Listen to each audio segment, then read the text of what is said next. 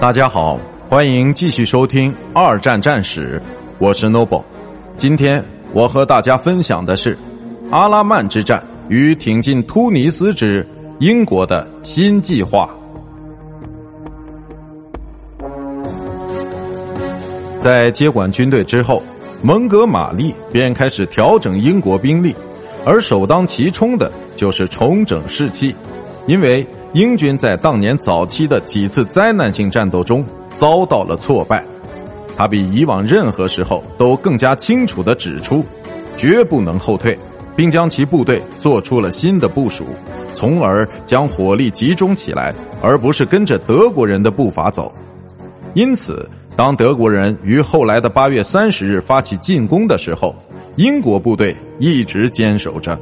九月六日。德国人已经被迫撤退到他们之前出发的地方，在这场哈尔法岭战役中，盟军部队获得了全胜。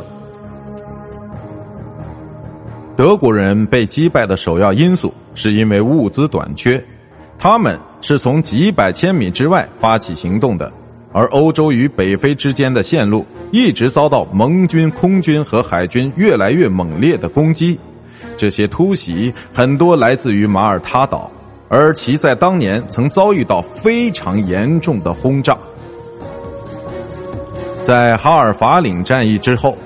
丘吉尔希望蒙哥马利能够发起直接的攻击，但是后者却拒绝了，并坚持认为他应当获准对自己的部队进行一番实实在在的重整。然后他于一九四二年十月。在阿拉曼发起了进攻，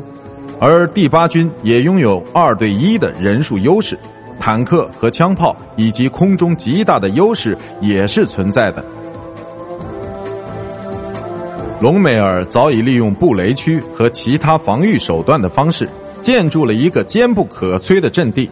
但是蒙哥马利也小心翼翼地重整了下属的部队。他可以确信的是。他的步兵、坦克部队以及炮兵连等，完全可以互相协作，而在这之前的沙漠战争中，这是非常罕见的。